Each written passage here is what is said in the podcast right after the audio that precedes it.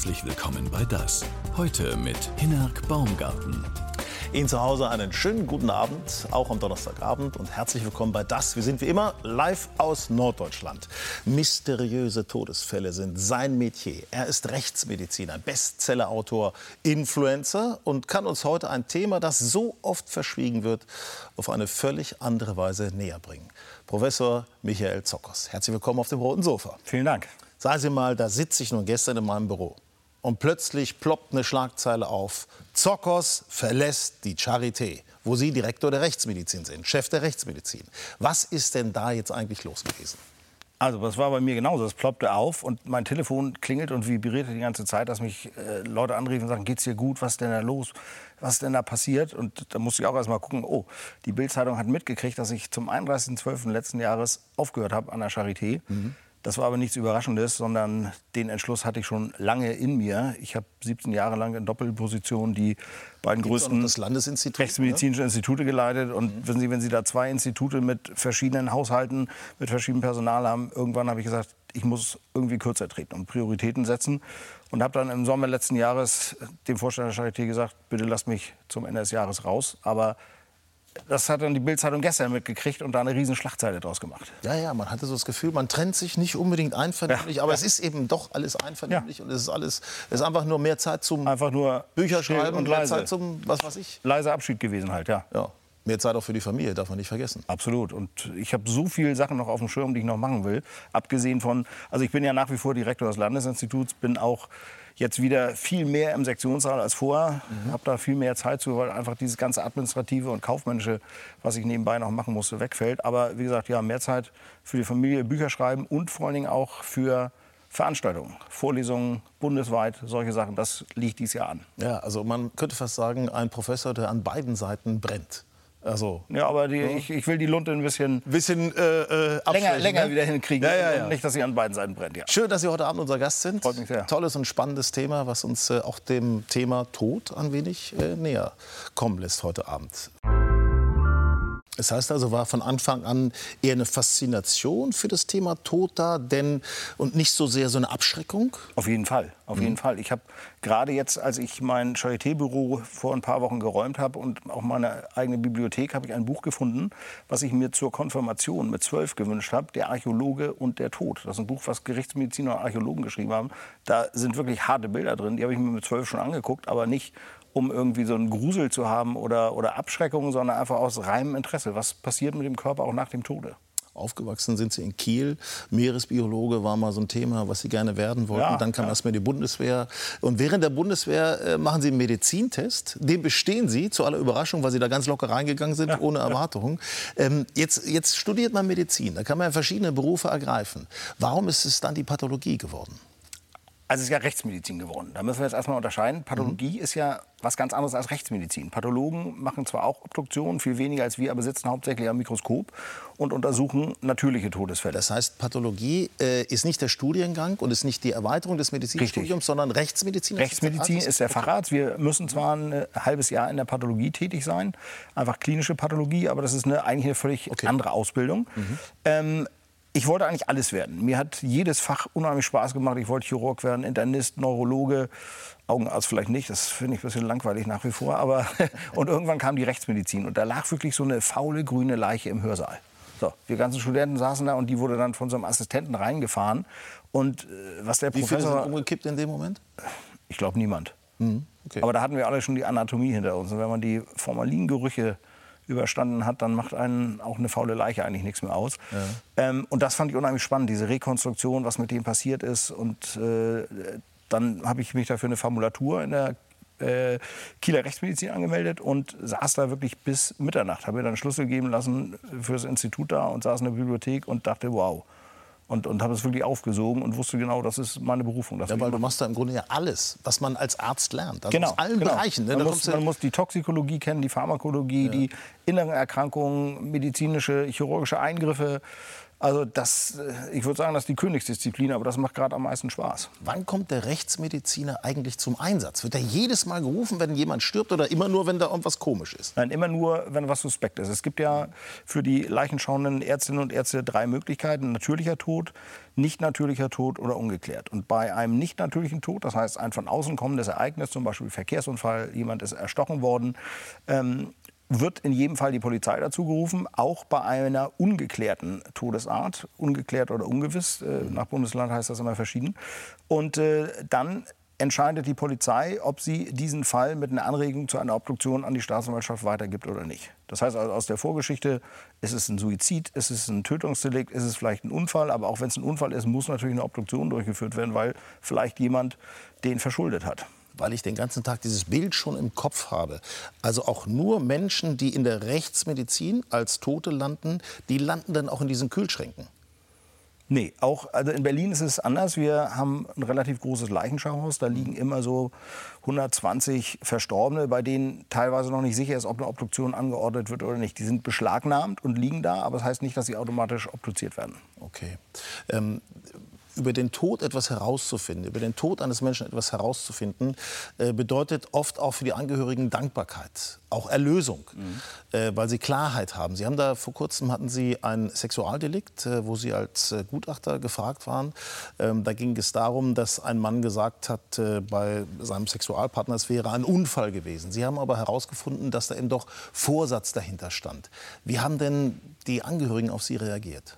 Das war tatsächlich so, dass also es war ein, nicht nur ein Sexualdelikt, sondern auch ein Kannibalismusfall. Und mhm. äh, die Eltern des jungen Mannes, der getötet und eben zerstückelt wurde, saßen in der Verhandlung und haben sich das alles angehört. Und ich bin da von dem Verteidiger des äh, Mann ist der angeklagt war, sehr hart angegangen worden, der eben nachweisen wollte mit irgendwelchen externen Gutachten, dass eine Vergiftung die Todesursache war. Und ich habe mich da aber nicht beirren lassen, weil ich eine ganz klare Meinung hatte davon und äh, auch nachweisen konnte, dass eben ein Verbluten die Todesursache war und nicht irgendeine Vergiftung. Ähm, dass mich danach tatsächlich die Eltern kontaktiert haben und äh, das war für mich natürlich ungewöhnlich, weil ich, ich dachte, was müssen diese Eltern durchlitten haben, was ich alles erzählt habe, was ihrem Sohn passiert ist. Und die sind dann aber zu mir gekommen, wir haben uns getroffen bei mir im Institut und sie haben sich bedankt. Sie haben gesagt, äh, wir sind ihnen so dankbar, dass sie sich nicht haben beirren lassen, dass sie standhaft geblieben sind, dass äh, der Gerechtigkeit Genüge getan wurde durch ihr Gutachten. Und äh, ein halbes Jahr später habe ich eine Lesung gemacht zu einem meiner Bücher. Und da waren die tatsächlich danach, als ich Bücher signiert habe, kamen die auch. Mhm. Also die, für die hat die Rechtsmedizin eben wirklich die Aufklärung gebracht und das ist eben das, was viele immer vergessen. Nur eine funktionierende Rechtsmedizin garantiert auch einen Rechtsstaat. Ähnlich war es auch 2004, ähnlich gelagert, was die Angehörigen angeht. 2004, Tsunami, Thailand. Richtig. Da sind sie halt gerufen worden, ähm, dort eben zu helfen, Leichen zu identifizieren. Wie haben Sie das erlebt? Also das war aus professioneller Sicht natürlich unfassbar spannend. Das hat, und das muss man immer unter der professionellen Warte sehen. Anders geht es ja nicht, sonst geht man mir, ja durch. Ne? Es, es, war eine Herausforderung, aber es war eben es war eine professionelle Befriedigung zu wissen, wir haben hier zwar Zehntausende von Toten vor uns in Tempelanlagen liegen, aber wir werden ihnen einen Namen geben und die Menschen, die dann in Deutschland einen Sarg beerdigen mit den sterblichen Überresten, wissen, dass derjenige drin ist und haben nicht irgendwie so ein leeres Grab. Mhm. Also Abschied nehmen ist bei dem Thema auch ganz Genau, und, und nur dann kann auch die Trauerarbeit beginnen mhm. für die Angehörigen. Äh, der Fall Uwe Barschel, wie haben Sie, Sie sind ja auch Norddeutscher, wie haben Sie das in Erinnerung? Was können Sie dazu noch sagen? Also ich weiß genau, wo ich war, als 1987 im äh, Radio hier in Schleswig-Holstein oder in Schleswig-Holstein die Todesnachricht kam. Ich war nicht mit meiner Mutter in, äh, gerade von dem Bismarck-Denkmal unterwegs, wo wir spazieren waren. Das gibt ja so Momente, auch genauso wie 9-11, wo jeder eigentlich auf jeder der Welt weiß, wo er in ja. dem Moment war. Und als Schleswig-Holsteiner war das natürlich eine irre Geschichte, gerade nachdem vor, im Voraus ja diese äh, Affäre hier mit Rainer Pfeiffer hieß der, glaube ich, den er den Barschel angesetzt haben soll auf Engholm und so. Das sagt natürlich vielen Jüngeren jetzt nichts mehr, aber das war einfach so eine politische Intrige, Verwicklung, diese Ehrenwort-Affäre um Barschel und dann diese äh, Waffengeschäfte, die dann die Waffengeschäfte und dann Besuche im äh, Hotel Neptun in Rostock-Warnemünde mhm. bei der Stasi. Da machen wir dann wieder den Bogen zu meinem neuen Buch. Nicht? Das sind die, die Sachen, die ihm da auch so vorgeworfen wurden. Und äh, alle diese Todesfälle, die wir hier eben gesehen haben, die haben alle eins gemeinsam, dass nämlich im ersten Angriff, bei der ersten Untersuchung geschlampt wurde. Da wurde nicht vernünftig dokumentiert, vernünftig fotografiert. Bei Barschel wurde ja noch nicht mal richtig fotografiert. Gar nichts, gar nichts. Da ist, da ist die junge Staatsanwältin damals aus der Schweiz äh, tatsächlich wenige Tage nach dem Mord in Urlaub gefahren für zwei Wochen. So, und das ist natürlich so ein High-Profile-Case, das hat die, glaube ich, gar nicht überblickt, was da auf sie zukommt. Und da ist natürlich dann vieles verloren gegangen. Und das macht alle diese Fälle aus. Hätte man mit heutigen Methoden da vielleicht noch mehr rausfinden können? Ja, definitiv. Definitiv. Es ist ja auch so, dass da ein Haar, was da in dem Badezimmer äh, gefunden wurde, jetzt irgendwie vor ein paar Jahren gemeldet wurde, dass es bei der Staatsanwaltschaft Lübeck aus der Asservatenkammer verschwunden, verschwunden ist. Ja. Verschwunden. So. Und heutzutage hätte man nicht nur ein Haar, sondern man hätte viel mehr Spuren. Da mhm. ist die Spurensicherung natürlich auch viel weiter, auch die rechtsmedizinische Untersuchung. Ähm, aber auch in anderen Todesfällen, zum Beispiel Whitney Houston, da gibt es nicht ein da Foto. Da waren Sie immer unterwegs mit Jan-Josef Liefers genau, auf den Spuren. Da war ich vor zwei Jahren in Los ne? Angeles. Auch genau dasselbe. Die ersten Ermittlungen völlig schlampig geführt, das muss man wirklich so sagen. Keine Fotos gemacht, nicht dokumentiert, wie die Leiche liegt. Und das äh, bietet natürlich allen äh, Verschwörungstheoretikern trefflich Futter, zu sagen, das war ein Mord, genauso wie Marilyn Monroe bei Marilyn Monroe, da müsste man doch heute noch irgendwie an, an, in der Asservatenkammer was untersuchen können. Na, wir haben ja gehört, sogar die ganze Akte ist weg. So. Ja, äh, Und, ne? also aber das ist gerade das Spannende, was ich auch viel mache in so alten, ungeklärten Todesfällen, wenn die wieder aufgerollt werden, die Akten zu lesen und das nochmal mit so einem ganz frischen Blick zu, anzugucken. Aber wenn es keine Akte mehr gibt, wie bei Marilyn Monroe, dann gibt es nichts mehr. Viele Zweifel gibt es ja auch bei dem Todesfall Kurt Cobain, Sänger der Rockband Nirvana, der sich äh, eben Heroinrausch, kann man sagen, offensichtlich erschossen hat. Abschiedsbrief gab es auch. Also besser mit einem Ruck aus der Welt zu scheiden, als so langsam dahin zu siechen. Das waren so seine Abschiedsworte. Aber auch das halte ich für ja. äh, nicht bis ins Letzte geklärt, denn ich kenne den toxikologischen Befund von Kurt Cobain. Mhm. Und er hatte einen Heroinspiegel und Metabolite, die wirklich im exorbitanten Bereich sind. Auch ein Junkie war nicht mehr handlungsfähig mit oder ist nicht mehr handlungsfähig mit diesem Wert. Und er hat sich ja mit einer Schrotflinte erschossen. Da gab es auch so Fragen, war der überhaupt lang genug der Arm? Das kriegt man wahrscheinlich hin. Aber mit diesem Spiegel machen sie gar nichts mehr. Da liegen sie noch lallend auf dem Boden und sind eigentlich komatös. Auch der. Also müsste der Fall im Grunde auf, aufgerollt werden, definitiv, neu aufgerollt werden. Ne? Also wie oft passiert es, dass durch die Rechtsmedizin auch noch mal so völlig schon abgeschlossene Fälle noch mal ein ganz neues Licht in ganz neuen Licht erscheinen? Oft. Also gerade in Berlin haben wir eine Staatsanwaltschaft, die viel obduzieren lässt. Wir mhm. führen in Berlin ungefähr 7 Prozent aller Todesfälle oder 7 Prozent aller Todesfälle untersuchen wir durch eine Obduktion. Das ist bundesweit sicherlich äh, Spitze. In anderen Bundesländern sind das 1 bis 3, manchmal 4, 5 Prozent. Und da fischen wir natürlich durch diese, wie es immer genannt wird, Sicherheitsobduktion, also einfach zur Sicherheit mal ausschließen, dass da irgendwas äh, fremder Hand im Spiel ist, äh, immer mal wieder Fälle raus. Da wird eine ältere Dame in ihrer Wohnung totliegend aufgefunden. Na gut, lassen wir die mal obduzieren und so ist nichts bekannt zu Vorerkrankungen. Und dann stellen wir eben fest, Gewalt gegen den Hals. Wenn Sie sagen, mehr Obduktionen in Berlin, weniger Obduktionen vielleicht in ländlichen Gebieten, ist denn die Rechtsmedizin, ist das auch eine Art Spiegel der Gesellschaft? Definitiv, definitiv. Also gerade in Berlin, das war für mich unglaublich. Ich habe ja in Hamburg zehn Jahre Rechtsmedizin gemacht, bin dann 2007, 1. Januar 2007 nach Berlin gegangen und ich konnte gar nicht glauben, wie viel faule Leichen wir da obduziert haben. Die Hälfte der Leichen war hochgradig fäulnisverändert. Und äh, der Grund ist einfach, dass so viele Menschen da in der Anonymität der Großstadt alleine leben, sich keiner um den anderen kümmert. Die Nachbarn kennen sich nicht in den riesigen Mietskasernen. Der liegt dann einer mal ein paar Monate in der Wohnung. Boah. Und das ist, finde ich, schon ein Spiegel der Gesellschaft. Diese Anonymität, dieses einsame Sterben in der Großstadt. Auch natürlich die Verbrechen. Auch die Verbrechensanzahl ja. natürlich. Ne?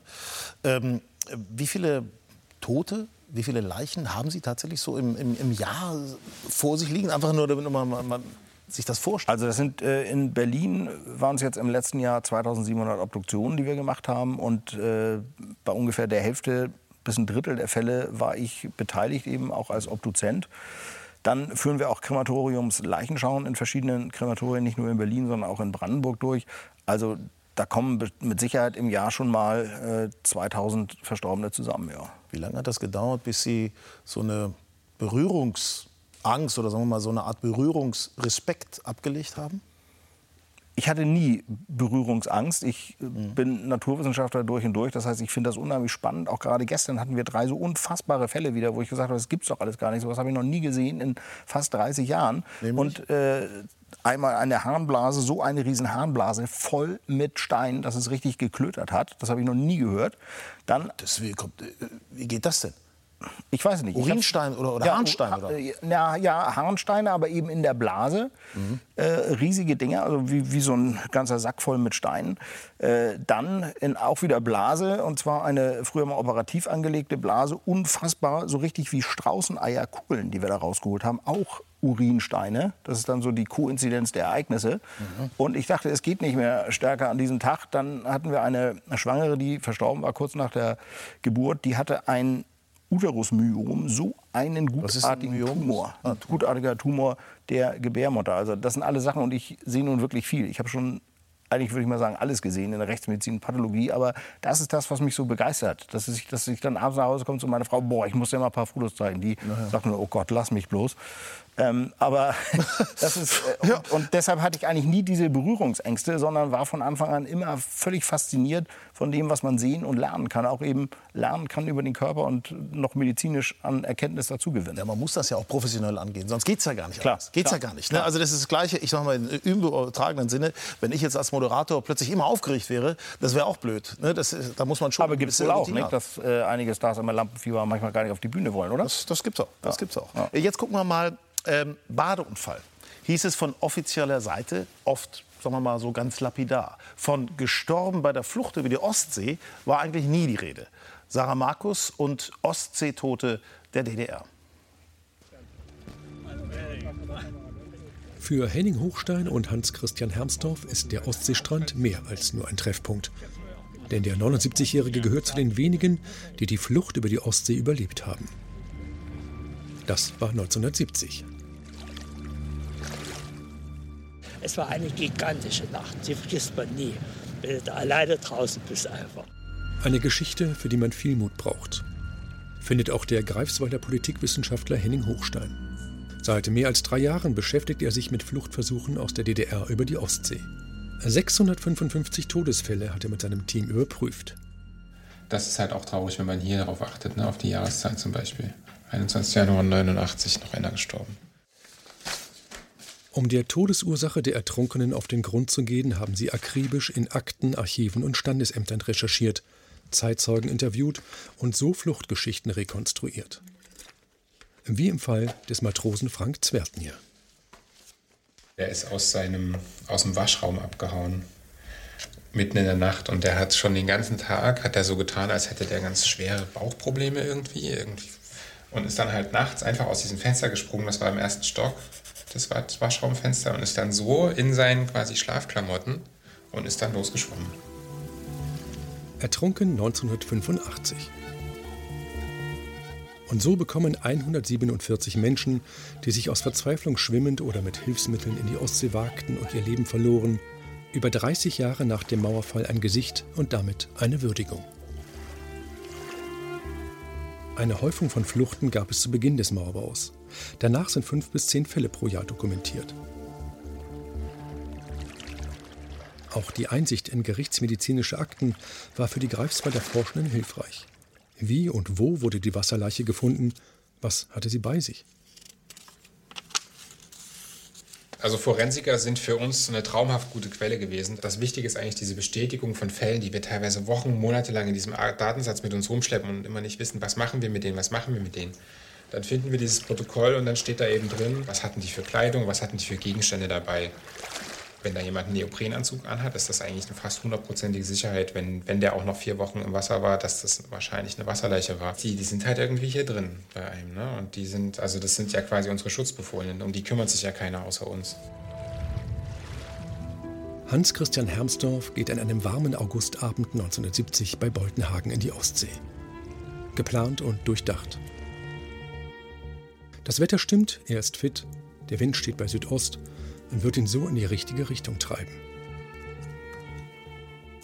Luftmatratze zusammen, Campingbeutel drin, noch eine Tasche drin, ein Kompass habe ich gehabt, eine Taschenlampe, Nylonschmor mit zwei Karabinerhaken und Florena-Creme zum Eincremen. Das war meine Fluchtausrüstung. Er schlägt sich an den Wachtposten vorbei, dann taucht er in die dunkle See. Sein Kompass versagt, er orientiert sich am Mond. Hält durch auf einer Luftmatratze bis in den frühen Morgen. Auf einmal sehe ich plötzlich ein kleines Boot vor mir, nicht weit weg, ein kleines Schiff. Dann hat der Captain, haben mir eine lange Stange runter wie so einen Enterhaken reingegeben und haben mich gefragt, das war die erste Frage, hallo Seemann, bist wohl abgetrieben? Meine Gegenfrage war, wo kommt ihr her? Da hat er gesagt, erst Travemünde. Da habe ich gesagt, ich komme von da. Da war ich frei. Da dachte ich, jetzt hast du es geschafft. Wie eine Geburt. Es war eine Geburt. Vermutlich ist 913 Menschen die Flucht über die Ostsee gelungen. Etwa 4500 haben es versucht und wurden verhaftet. Mindestens 174 Frauen, Männer und Kinder ließen ihr Leben. Tja, und da schließt exakt das an, was Sie auch erlebt haben. Ähm, was war das für ein Fall, äh, zu dem Sie gerufen wurden nach Thüringen? Da ging es um einen großen oder gemeinsamen Selbstmord von NVA. Genau, es ging, äh, ich habe 2015, 2016 für die thüringische Staatskanzlei Exhumierungen durchgeführt und Akten, rechtsmedizinische Protokolle ausgewertet.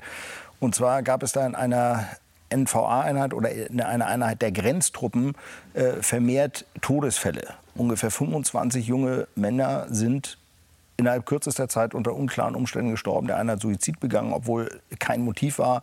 Der andere ist beim Unfall gestorben. Manche sind völlig verschwunden, andere hatten plötzlich eine innere, schwere innere Erkrankung. Und äh, da haben sich Angehörige zusammengetan und gesagt, das glauben wir nicht. Wir glauben, dass hier irgendwas mit deren Tätigkeit bei den Grenztruppen zu tun hat, dass die vielleicht irgendwas erfahren haben, äh, dass die möglicherweise auch äh, Nazi-Raubkunst, Raubgold äh, geborgen haben und dann beseitigt wurden, weil sie was wussten und haben wirklich äh, fast 30 Jahre darauf gedrängt, äh, dass das untersucht wird. Und dann habe ich diese Untersuchungen durchgeführt. Und da ist eben und da hören Sie diese entstanden. Geschichten, da hören Sie diese Geschichten, die Sie Ihrer Frau, denn Ihre Frau Anja auch zu Hause erzählen. Genau. Und äh, Ihre Frau ist ja damals auch in der DDR groß geworden, hat dann in Moskau gelebt, aber äh, kennt das DDR-Thema natürlich. Und wie ist dann die Idee entstanden, daraus ein, ein Buch zu machen? Also das, das waren ja so irre Geschichten, die ich gehört habe.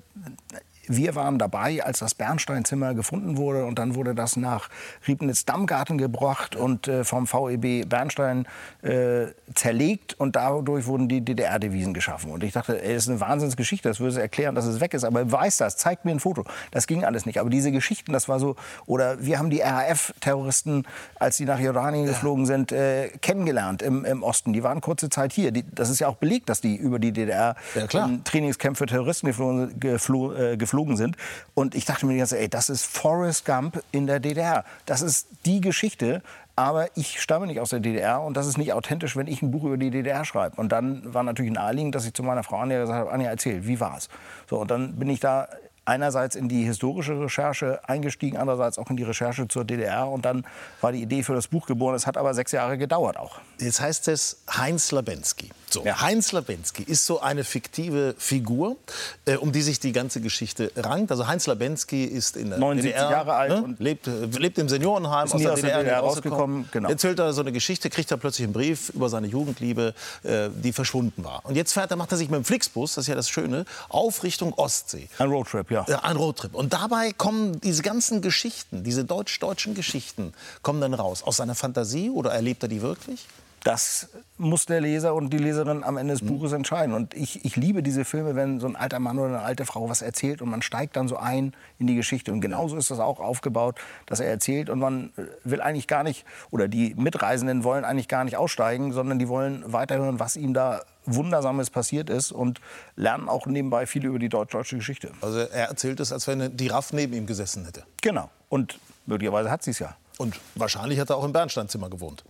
Nein, aber wahrscheinlich hat er es gefunden. Also gefunden. Es ist, dann, äh, es ist dann eben zerlegt worden, um Devisen zu schaffen. Ja, spannendes Buch, spannende Geschichte, vor allen Dingen, weil man eben auch mal viel lernt über das, was damals passiert ist zwischen Deutschland innerhalb dieser beiden Konstellationen, Deutsch-Deutsch, Heinz Labensky. Also, äh, wie schön ist das für Sie, mal ein Buch zu schreiben, wo es nicht um schlimmste Todesfälle, um also das Ganze ist ja, es, es, ist ja tatsächlich aufgehängt an dem Todesfall. Denn seine Jugendliebe ja. Rita ist irgendwann in den 70er Jahren verschwunden. Und jetzt wird eine, eine skelettierte Frauenleiche in einer Klärgrube in Berlin gefunden. Und die Frage für ihn ist, ist das Rita? Warum habe ich was versäumt? Habe ich nicht auf sie aufgepasst? Was ist passiert? Und reist dann so in die Vergangenheit zurück. Also insofern, es ist Mord, ja auch inspiriert ja. Von, den, von den echten Fällen äh, oder von den Geschichten, die mir da erzählt worden sind bei den Exhumierungen. Aber äh, es ist mal was Spannendes auch vor allem mal zu sehen, wie gutieren die Leserinnen und Leser das? Wie finden die das, äh, dass Zockers mal ein bisschen anders schreibt? Ich meine, es ist schon mein Sprech und, und äh, mein Stil, ja, aber so ein bisschen blumiger, ein bisschen weitschweifiger, auch ein bisschen mehr mit Humor.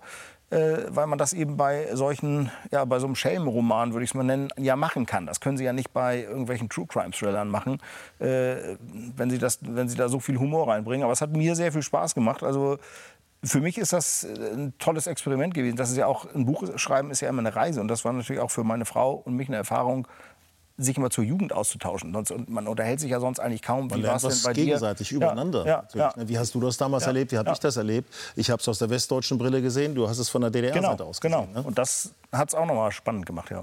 Also, schöne Idee, das äh, mal so aufzuschreiben.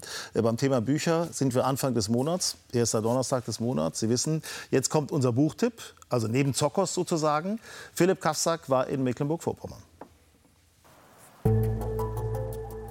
Die Flut strömte zurück. Fußabdrücke tauchten auf. Es waren die Spuren einer Familie, die am Strand von Happisburg in Ostengland entlang gegangen war. Hinterlassen haben sie fünf Menschen vor etwa 850.000 bis 950.000 Jahren. Das liest Stefanie Messer, Buchhändlerin aus Schönberg in Nordwest-Mecklenburg. Moin. Moin, hallo. Und zwar die Neuerscheinung Simon Sebags Montefioris Die Welt. Eine Familiengeschichte der Menschheit von den Neandertalern bis zu den Kennedys, von Cäsar bis Trump. Das ist ja mal ein ambitioniertes Vorhaben für ein einziges Buch. Was hat es damit auf sich? Fakten, Fakten, Fakten. Ich war begeistert. In 23 Akten, Dramen, Theater, Geschichten. Jeder von uns weiß, wie das ist in den Familien. Und wir können anhand von Geschichtszahlen Familiengeschichten uns erlesen. Das sind dann wirklich alles wahre Geschichten, also wirklich faktisch belegte. Das sind Fakten, jawohl. Es fängt an vor 950.000 Jahren und geht bis heute 2024. Könige, Dynastien, Clans, Sippen, alles. Wenn Sie sagen Fakten, Fakten, Fakten, ist es dann wirklich nur Zahlen, Daten, also relativ nüchtern oder wie muss man sich das vorstellen? Nein. Das Buch äh, ist dramatisch, ungeschönt, ergreifend. Man lernt die Welt kennen. Es ist jeder Kontinent bedacht. Das ist ja dann aber schon ein ganz schöner Brocken, oder? Also kann man nicht mal eben so weglesen. Also das ist keine Literatur für abends im Bett.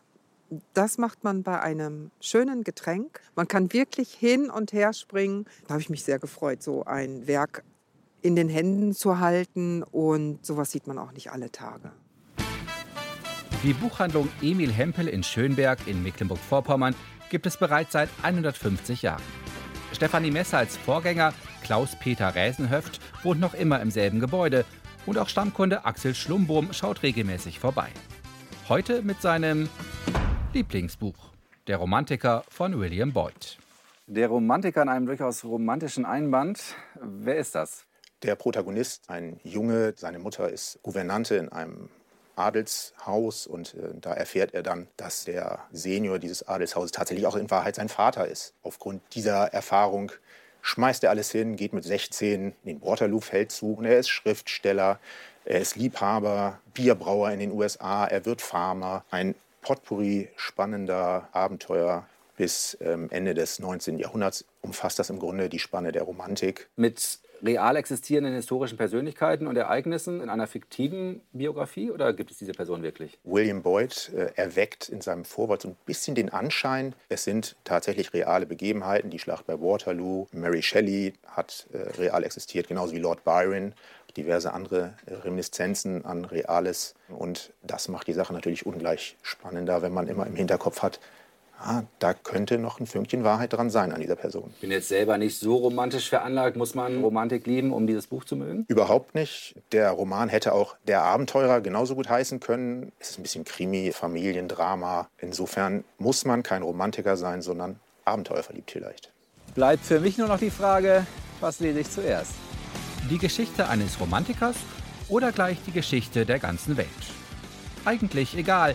Hauptsache lesen. Und ich, ich glaube, äh, Michael Zockers hat nichts dagegen, wenn Sie über Heinz Labinski, Labensky lesen. Es ist, äh, da bin ich mir sicher. Ich würde auch, wenn ich, wenn ich wählen könnte, würde ich Heinz Labensky. Ja, ist ja klar, ist ja klar. Ne? Äh, sagen Sie, äh, was ich ganz interessant finde, ich habe uns gegenseitig bei Instagram noch mal vernetzt äh, und auch das angekündigt heute Abend hier, dass Sie hier sind. Und da habe ich mir natürlich das alles angesehen, was Sie da so veröffentlichen. Da sind ja einige Videos dabei, ich sag mal, vom Seziertisch. Ja. Ganz offen. Ne? Ähm, wo an der Leiche äh, gearbeitet wird. Richtig. Wie reagieren Ihre Follower darauf? Ich meine, das sind eine halbe Million oder mehr als eine halbe Million Menschen. Ja, also die wollen das natürlich sehen. Das sind Mhm. überwiegend auch Leute tatsächlich aus der Medizin, aus den Ermittlungsbehörden, natürlich auch viel interessierte Öffentlichkeit, aber keine Voyeure, sondern wirklich Leute, die sagen, Mensch, jetzt sehe ich das mal, ich arbeite im Herzkatheterlabor, jetzt sehe ich mal so eine Herzkranzschlagader von innen. Mhm. Oder irgendjemand sagt, "Ah, jetzt weiß ich, wie meine Gallensteine aussahen und so. Das, äh, da gibt es eben medizinischen Content äh, mehrfach die Woche zu verschiedenen Krankheitsbildern oder eben auch rechtsmedizinischen Themen. Wie, wie sieht das aus mit Instagram? Ist da nicht so eine Art, sag ich mal, Filter vorgesetzt oder eine Ja. Art äh, Auswahl, dass Also- man sagt, oh, das ist ein bisschen doch äh, zu hart möglicherweise? Genau, also es gibt diesen Trigger-Hinweis, den äh, tatsächlich Instagram bei fast allen meinen Sachen reinsetzt. Und es sind auch schon ein paar Mal Sachen rausgenommen worden, weil einfach dieser Algorithmus ähm, was anderes drin gesehen hat. Oder ich hatte mal irgendwie so ein ganz kleines Stück Po-Falte bei einem Dekubitus beim Durchliegegeschwür. Äh, da wurde dann eben das als Sexualität oder was erkannt, ich weiß es nicht. Also da, muss- da habe ich aber mittlerweile einen Blick für, dass das nicht mehr passiert. Ich bin auch eine Zeit lang gesperrt worden, weil eben das als Gewaltdarstellung gesehen wurde. Klar, es ist blutig, aber äh, das ist immer blutig, wenn man Obduktionen durchführt. Ne? Im vergangenen Jahr, im Sommer, sind äh, Ihre beiden Eltern äh, kurz nacheinander verstorben. Wie hat das Ihren persönlichen Blick auf den Tod verändert?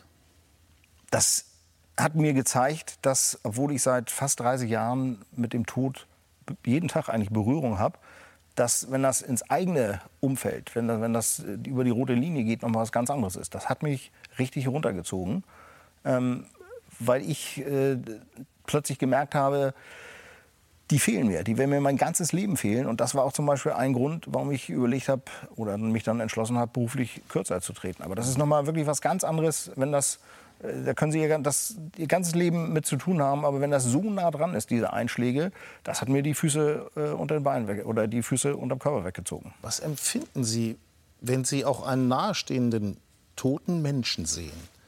Was empfinden Sie dabei? Also ich versuche mal, Sie auf den Trichter zu bringen, als ich meinen Vater gesehen habe oder auch äh, Menschen auf der Straße äh, als Ersthelfer. Ähm, ich habe das Gefühl, das ist dann die Hülle, da ist der, die Seele ist raus, wenn das so sich das auch anhört, aber die Seele, irgendwas ist raus. das, das versucht, genau das. Also, es gibt so einen Spruch bei uns, das ist nur die leere Hülle, der Pilot ist raus. Mhm. Und so ist es tatsächlich. Und ich habe bei mir selbst gemerkt, auch zum Beispiel, als ich meine tote Oma gesehen habe, dass ich genau das reinsehen wollte. Die sieht aus wie eine Puppe, wie eine Wachspuppe. Das ist sie ja gar nicht mehr. Mhm. Dass man wirklich sagt, äh, da- das Entscheidende fehlt. Was lehrt Sie dieser ständige Umgang mit dem Tod übers Leben? Dass man es genießen muss. Dass man wirklich alles genießen muss. Geh niemals im Streit mit deiner Frau, mit deinem Mann, mit deinen Lieben aus dem Haus. Vielleicht seht ihr euch nie wieder und einer von euch beiden wird sagen, dieser blöde Streit, das ist das Letzte, was wir gemeinsam hatten. Genießt das Leben, passt auf euch auf, aber äh, nehmt auch alles mit, was ihr könnt. Das würde ich sagen. Wie ist das mit Ihren Kindern? Sind die auch in diese Richtung schon, dass sie sich dafür interessieren? Oder? Also interessieren schon, aber ich glaube nicht, dass einer von denen oder eine von denen in die Richtung gehen wird. Glauben Sie eigentlich an ein Leben nach dem Tod? Ich glaube, dass nach dem Tod die Fäulnis kommt. Das weiß ich sicher als Naturwissenschaftler. Ja, es ist- Alles es- andere ja, ja, äh, wäre zu beweisen. Ja, ja, ja. Es war spannend, Ihnen zuzuhören. Dankeschön. Hat Spaß gemacht. Vielen Dank. Heinz Labensky und äh, ja, ein bisschen anderes Buch von Ihnen diesmal und äh, ja, gerne demnächst hier auch wieder bei uns auf dem roten Sofa. Dankeschön. Morgen geht es um Geld, genauer gesagt um Finanzbildung. Der ARD-Börsenexperte Markus Gürne, Sie kennen ihn mit Sicherheit, das Gesicht kennen Sie. Markus Gürne kommt zu uns aufs rote Sofa. Es lohnt sich also doppelt. Stichwort Altersvorsorge, Rente, alles mögliche Anlagetipps. Morgen werden wir da mal in Medias Res gehen. Jetzt gibt es die Neuigkeiten aus Ihrem Bundesland. Tschüss, Pismo, šiandien.